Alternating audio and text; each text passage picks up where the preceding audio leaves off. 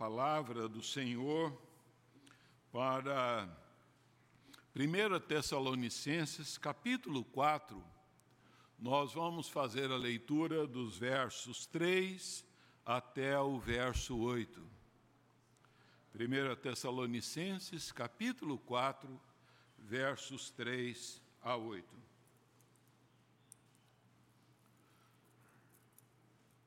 Convido a, a aos irmãos que leiamos juntos essa porção da palavra de Deus.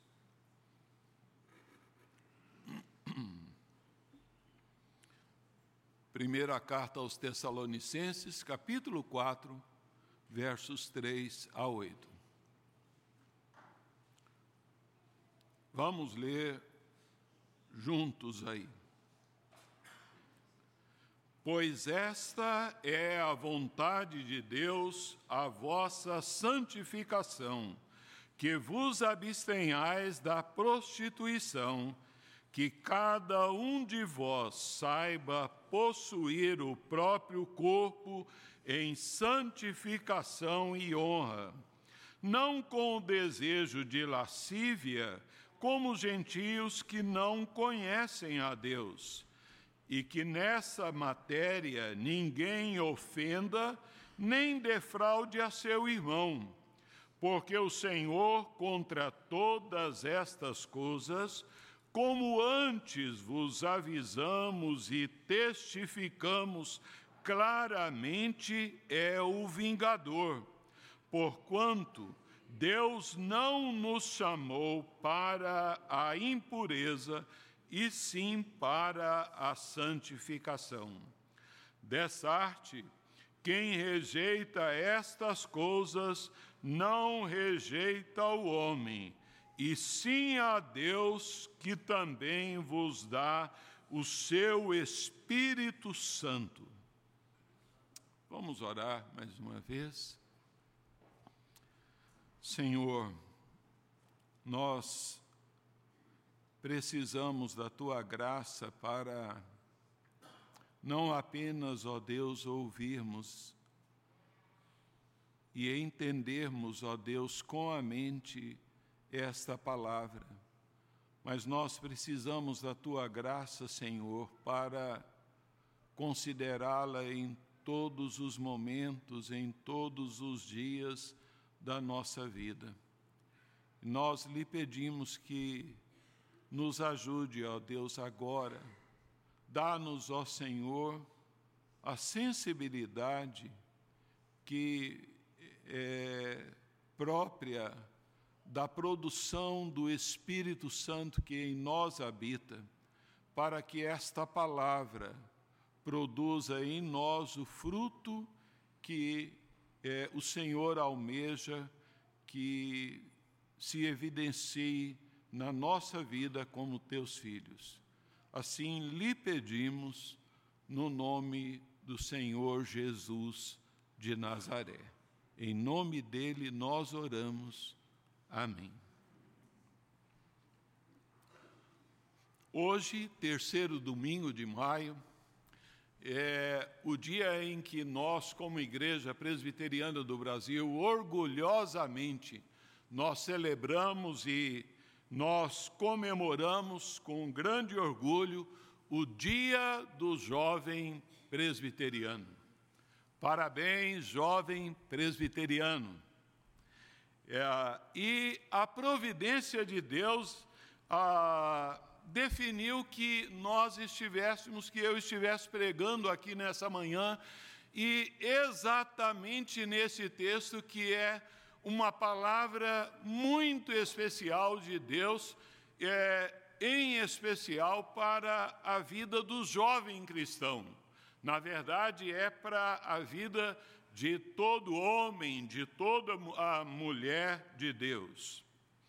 O, ministério do apóstolo Paulo ele incluía não somente o evangelismo, compartilhar da salvação em Cristo Jesus, mas também instruções doutrinárias e práticas.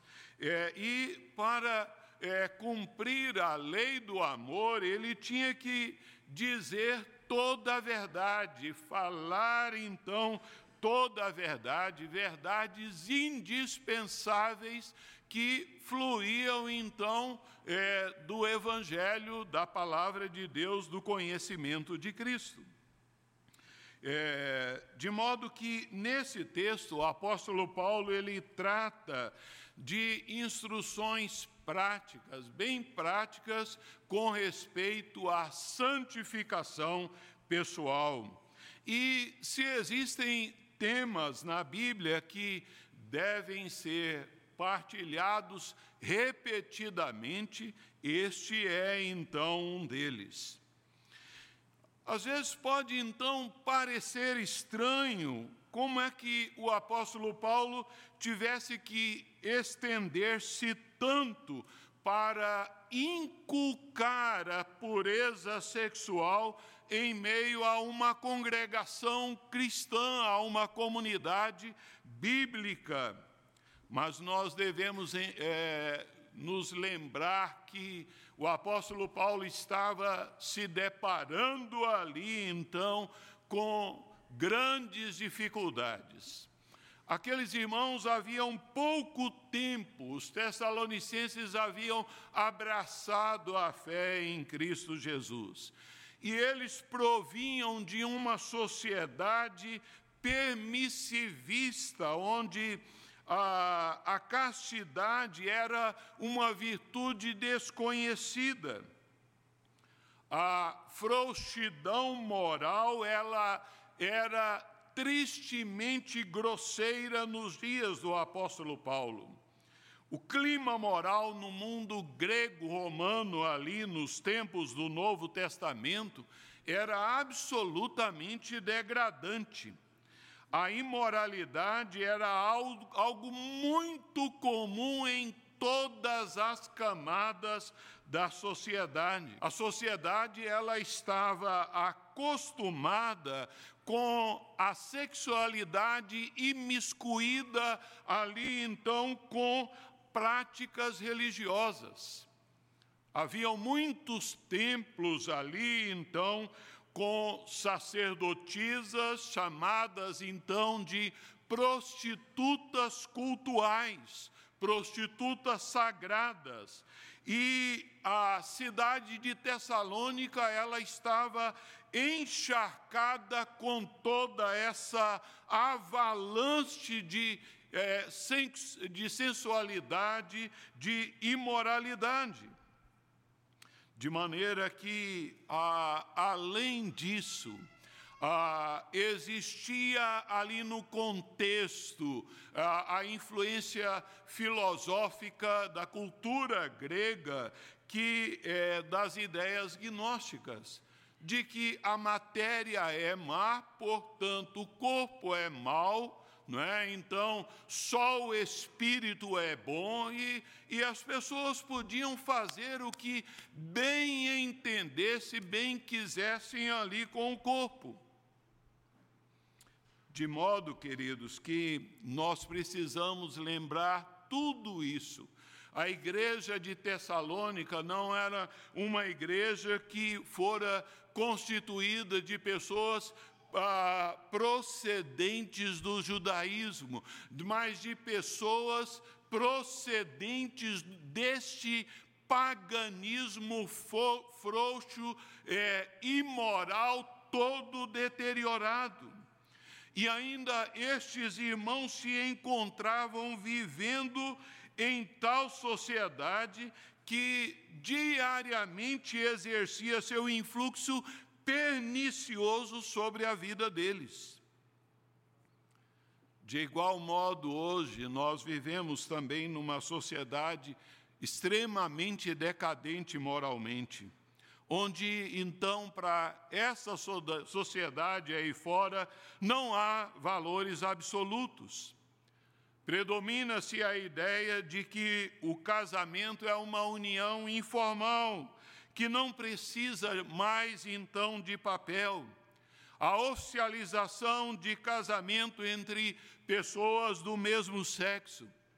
O acesso ali então à pornografia com um clique no, a, é, dispositivo eletrônico ah, se dá então com extrema facilidade em qualquer lugar, por qualquer pessoa.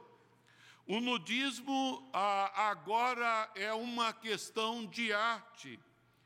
A nossa sociedade brasileira, especialmente, ela perdeu o respeito, perdeu o pudor, perdeu a vergonha. Paulo ele está aqui é, ah, revendo com aqueles irmãos conceitos que ele havia ministrado a eles. É, ele está então revendo instruções que ele havia passado, não eram novas, mas de maneira que aqueles irmãos não podiam alegar ignorância como desculpa porque assim como a fé, o conhecimento ele está morto sem a prática. O intento do Evangelho é ensinar as pessoas não somente naquilo em que elas devem crer, mas também na maneira como elas devem viver.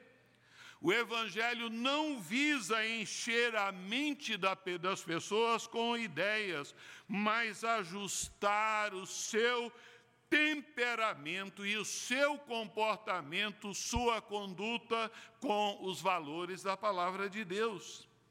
De modo que eu quero compartilhar com os irmãos sobre a santificação corporal do crente. Esse é o tema da nossa mensagem. Essa santificação ela se expressa é, primeiramente em reconhecimento que esta é a vontade de Deus. O apóstolo Paulo ele diz aí então é, no verso 3: Pois esta é a vontade de Deus a vossa santificação, que vos abstenhais da prostituição. Todo mundo vive para agradar alguém. O cristão não vive para agradar a si mesmo, porém ele vive para agradar, para fazer a vontade de Deus.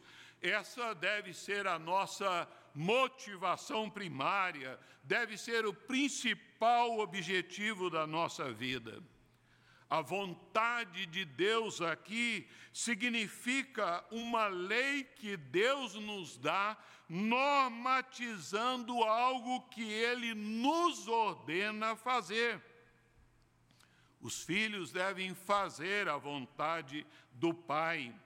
Ele está enfatizando que esta é a vontade de Deus, especialmente relacionada à pureza sexual. A vontade de Deus quanto à questão da pureza sexual, ela é comunicada aqui formalmente de maneira clara. Esta é a vontade de Deus, a vossa santificação.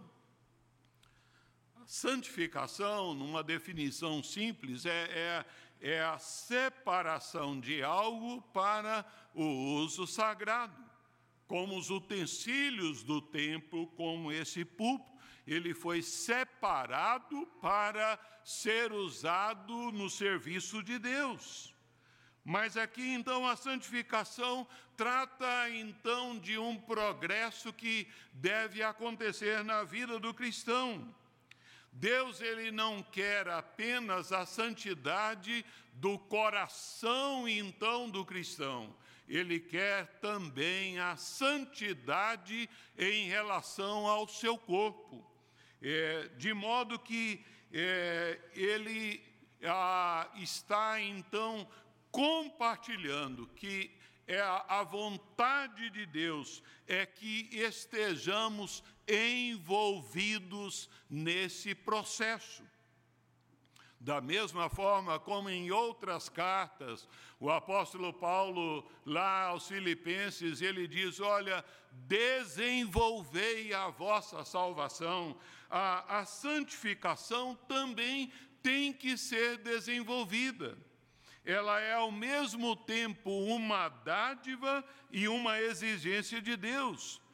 Uma dádiva, irmãos, no sentido de que, como crentes, nós somos objetivamente santos em Cristo Jesus, lavados no sangue do Cordeiro mas ela é uma exigência no sentido que a vontade de Deus é que sejamos subjetivamente transformados à semelhança do Senhor Jesus Cristo.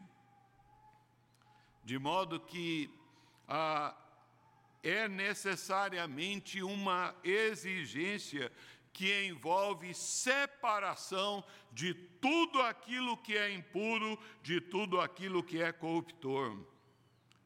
Através de toda a Bíblia, Deus traz advertências sobre os pecados sexuais e essas advertências devem ser ouvidas e respeitadas e observadas. Deus criou o sexo e ele tem autoridade para governar o seu uso. Desde o começo, Deus estabeleceu o casamento como uma união sagrada entre um homem e uma mulher. Deus criou o sexo tanto para a procriação, para a continuidade da raça humana, como também para o deleite do casal, nos limites, nos parâmetros do casamento. E é a vontade de Deus que o cristão saiba agir no que se refere à sexualidade, de modo que a agrade a Deus. Warren Wiersbe, ele diz o seguinte: os mandamentos de Deus acerca do sexo não são com o propósito de privar as pessoas da alegria, mas para protegê-las, para que elas não percam a alegria. Em Hebreus 13, 4, Deus caminha na mesma direção aqui, dizendo: digno de honra entre todos seja o matrimônio, bem como o leito sem mácula, porque Deus julgará os impuros e adúlteros. Irmãos, o mandamento bíblico, não adulterarás, ele levanta uma muralha ao redor do casamento, não para torná-lo uma penitenciária, mas para fazer dele um jardim lindo e seguro. E é nesse aspecto que a santidade precisou ser destacada pelo Senhor no aspecto negativo porque esta é a vontade de Deus, a vossa santificação, que vos abstenhais da prostituição. Outra tradução da imoralidade sexual. A palavra grega aqui, é, ela é porneia, que engloba todas as atividades é, de prática sexual ilícita é, desejos ilícitos do pensamento, fornicação, prostituição, toda a atividade sexual fora do casamento e a pornografia. A palavra significa abuso geral do sexo. Refere-se a todas as relações sexuais fora daquelas que devem ocorrer dentro do relacionamento no casamento. A ordem bíblica é, é que vos abstenhais, mantenham-se completamente separados disso. A pornografia hoje é o grande câncer da sociedade. A infidelidade nos relacionamentos conjugais, ela é então amplamente aceitável. A virgindade, então, de um jovem hoje passou a ser tabu. Os relacionamentos extraconjugais são encarados como uma estratégia escapatória ali. Mas o cristão é aquele que se abstém da impureza sexual. Abster-se é uma palavra, era uma palavra muito comum ali nos dias da igreja primitiva. Ah, o concílio de Jerusalém, reunido em Atos 15, alistou ali a, a prática das relações sexuais ilícitas tão amplamente aceita nos dias ali do apóstolo Paulo, dos apóstolos, é, entre os pagãos, entre as proibições feitas aos crentes gentios, que se abstenham de relações sexuais ilícitas. E a maneira, meus irmãos, mais sensata, mais inteligente que a Bíblia nos dá para lidarmos com a tentação sexual, com o pecado sexual, é fugir dele. Assim procedeu José do Egito. Paulo fala a Timóteo: Foge, meu filho, das paixões da mocidade. 1 Coríntios 6, 18, Paulo diz: fugir da impureza. A ordem é de Deus é que o cristão não participe das relações sexuais antes de se casar ou com quem não é o seu cônjuge. A vida cristã não é resultado de mero conhecimento de doutrinas do Evangelho, mas é a prática é, deste Evangelho. Mas a santificação corporal do crente, ela se expressa não só, então, no reconhecimento que esta é a vontade de Deus Pai, mas em admitir que cabe ao crente controlar ali e dominar os seus impulsos e desejos sexuais do seu corpo. Este é o lado positivo do mandamento. Os cristãos devem ser diferentes daqueles que não foram convertidos a Cristo. Temos a responsabilidade do autocontrole sexual não podemos é, nos deixar ser controlados pelos nossos impulsos sexuais. Davi, grande servo de Deus, homem segundo o coração de Deus, ele arruinou a sua vida, ele manchou toda a sua história, quando deixou seguir ali ser descontrolado pelos seus impulsos sexuais.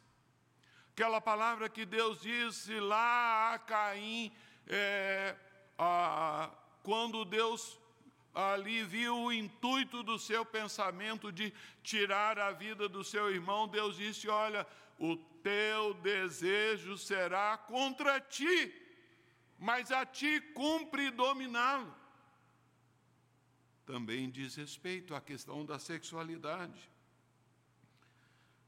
Nós não somos como gentios. Gentio é a palavra aqui que descreve aquele, aqueles que não são cristãos, que não são, que não conhecem a Deus. Eles vivem alheios à vida de Deus. Mas aqui a palavra de Deus diz que cada um de vós saiba possuir o seu próprio corpo em santificação e honra. Palavra corpo aqui é a mesma tradução para vaso, é a expressão nós somos utensílio de vaso, um vaso para Deus. Como diz Paulo lá em 2 Timóteo 2,21, devemos nos purificar de toda iniquidade para sermos utensílios para a honra de Deus, nosso possuidor, úteis para toda boa obra. O vaso é de barro, é de cerâmica, nós somos frágeis, descreve a fragilidade humana.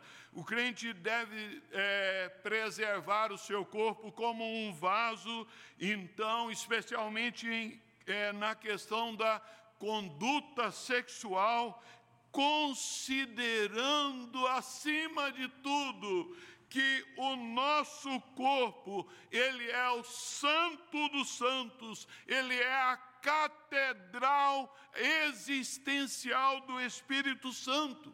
É o templo do Espírito Santo. O Espírito Santo não habita nessas paredes aqui de alvenaria, mas ele habita é no coração do crente. O corpo do crente foi criado por Deus e redimido por Deus com preço de sangue do seu filho, Cordeiro de Deus, para ser habitação de Deus, ser cheio do Espírito Santo, produzir o fruto do Espírito Santo e glorificar a Deus. Em 1 Coríntios 6, 18 a 20, o apóstolo Paulo diz: fugir da impureza. Qualquer outro pecado que a pessoa cometer é fora do corpo, mas aquele que pratica a imoralidade peca contra o próprio corpo. Acaso não sabeis que o vosso corpo é santuário do Espírito Santo que está em vós? O qual tendes da parte de Deus, e que não sois de vós mesmos, porque fostes comprados por preço. Agora, pois, glorificai a Deus no vosso corpo. Também Romanos 6,12, Deus diz: não reine, portanto, o pecado em vosso corpo mortal, de maneira que obedeçais às suas paixões. O crente precisa vestir-se para glorificar a Deus, ele precisa namorar para glorificar a Deus. O seu corpo deve ser usado não para a imoralidade. A santidade não exclui a atividade sexual. Deus nos fez ah, seres com a sexualidade, mas ela controla a sua natureza. E é por isso que a palavra de Deus diz que cada um saiba, saiba possuir o seu próprio corpo em santificação e honra. Esse é o elemento ético do cristão, seja ele jovem, solteiro ou casado, ele deve conduzir o seu corpo nesta questão da sexualidade, em santificação e honra a Deus que nos fez. O modo contrário, caracterizado por aqueles que não conhecem a Deus, é a lascívia. E Paulo diz aí, olha, a verso 5: não com desejo de lascívia, como os gentios que não conhecem a Deus. Lascívia significa concupiscência, desejo descontrolado pelo apetite sexual. Paulo está dizendo aos irmãos de Tessalônica: olha, vocês não são mais membros daquela sociedade corrupta, vocês são de Deus. Logo, a atividade sexual de vocês não deve ser controlada mais por aquela sociedade permissiva e podre, mas controlada segundo Deus. O desejo impuro escraviza as pessoas, a pessoas prisioneiras à pornografia, a pessoas é, cativas a, a pensamentos impuros. Os gentios, eles usam seus corpos é, com lascívia porque não conhecem a Deus. Esse é o modus operandi deles. Para aqueles que não conhecem a Deus, o sexo pré-marital não é pecaminoso, é uma prova de amor, né? A preservação da virgindade antes do casamento é, é vista como um tabu retrógrado. O desejo de lascívia não cabe a pessoas que conhecem a Deus. Como cristãos, não podemos imitar as pessoas nessas práticas. Mas a santidade corporal do crente, ela se expressa também em manter a pureza nos seus relacionamentos. Este é o chamado de Deus. Vejam aí que palavra dura está no verso 6. E que nesta matéria ninguém ofenda nem defraude a seu irmão, porque o Senhor contra todas estas coisas, como antes vos avisamos e testificamos claramente, é o vingador. Defraudar é despertar na vida de pessoas um desejo que não pode ser licitamente satisfeito, não pode ser atendido, é iludir. Defraudar é tirar vantagem é, da, de outra pessoa, é ir além do procedimento a, a, ali que deve ser apropriado. Ninguém se aproveite, não é, apenas do irmão, mas do seu próximo também. Nós somos agredidos constantemente pelos a, a, apelos sexuais, irmãos. Nós vivemos na cultura da sedução seja através da televisão, dos jornais, revistas, internet, no shopping, nas ruas. A, a, moda ela faz então apologia à sensualidade provocativa. Há então mulheres que se vestem não para agradar ao marido, mas para chamar a atenção de outros homens. A situação é, degradante se repete na educação sexual nas escolas. Mas o povo de Deus é diferente. O rapaz crente que aproveita do corpo de uma moça no ficar, ou mesmo no corpo da sua namorada, está em fornicação está roubando ali algo que deve ser de exclusividade do marido dela quando ela estiver casada. E a palavra de Deus é clara que nesta matéria da sexualidade, é, ninguém ofenda nem aproveite do seu irmão.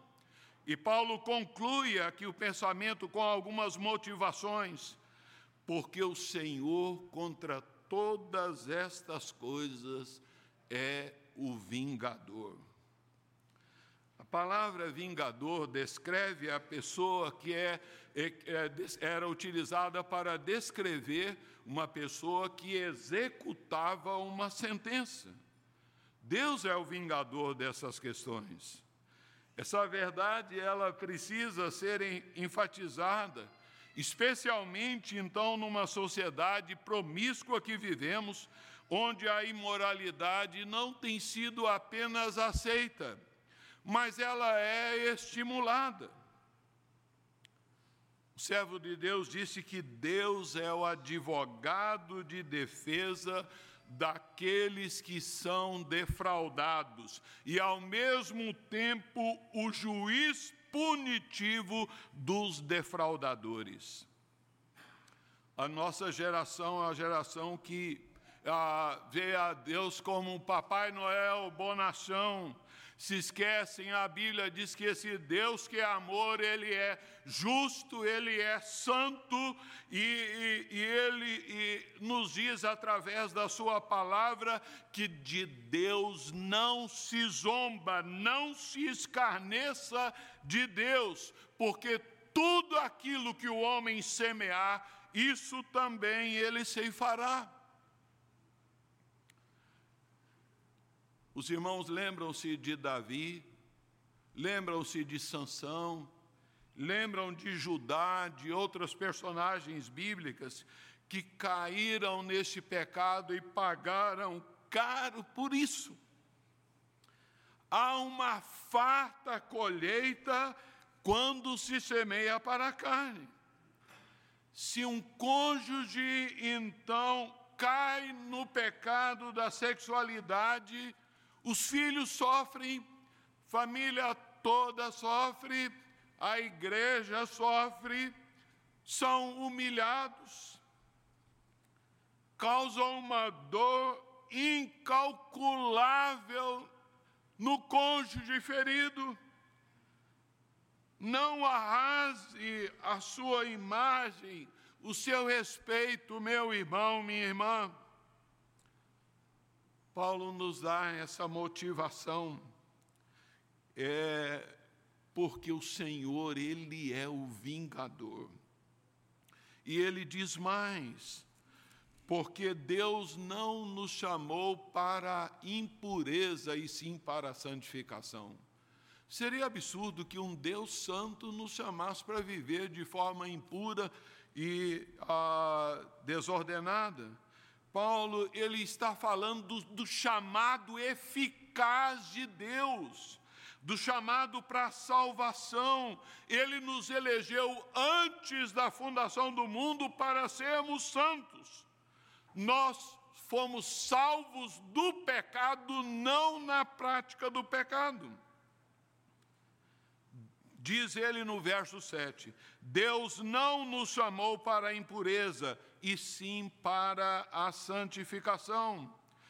O apóstolo Pedro, nessa mesma direção, 1 Pedro 1, 15 e 16, ele diz: Segundo é santo aquele que vos chamou, tornai-vos santos também vós mesmos em todo vosso procedimento, porque escrito está: sede santos, porque eu sou santo. Aquele que vive na prática do pecado, ele não viu, não conhece a Deus, ele então não é nascido de Deus, ele está então nas trevas. A vocação de Deus é para a nossa santificação. E nós somos motivados também, porque o apóstolo Paulo nos diz: olha, aquele que despreza a santificação não despreza ao homem, mas ele despreza a Deus. É a rejeição à santificação com relação à pureza na questão sexual é rejeição à, à vontade de Deus, é desprezo para com Deus. Quem pratica a imoralidade, ele menospreza o recurso que Deus oferece para, nos, para que nós tenhamos uma vida santa. O Espírito Santo, ele, foi, ele nos foi dado é, como santificador. A palavra de Deus diz: andai no espírito e jamais satisfareis a vontade da carne. Ele nos deu o espírito para nos ajudar. Em Efésios 4:30, Deus diz: não entristeçais o Espírito Santo de Deus, no qual fostes selados para o dia da redenção. Aqui em 1 Tessalonicenses, você virar a página aí, 5, verso 19, diz aí: Não apagueis o espírito. Andar em impureza é entristecer o Espírito Santo, é ultrajar o Espírito Santo. Portanto, concluindo, irmãos, nós precisamos entender que não podemos andar no conselho dos ímpios. A santificação corporal do crente, ela tem que se expressar reconhecendo que Deus quer isso de mim. Ele me comprou, é a vontade de dele. É, nós temos que reconhecer, Deus quer que nós exerçamos controle seguremos sobre isso. No, na, na questão então dos impulsos sexuais que são normais na vida de qualquer pessoa. E que nós devemos manter pureza nos nossos relacionamentos. Queridos, quantos líderes cristãos caíram e arruinaram completamente as suas vidas, arruinaram a sua família.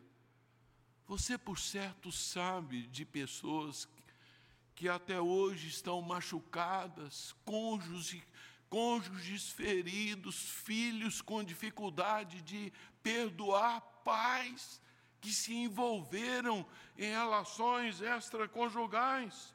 A consagração ao Deus vivo e verdadeiro não é apenas religiosa, mas ela é corporal e prática.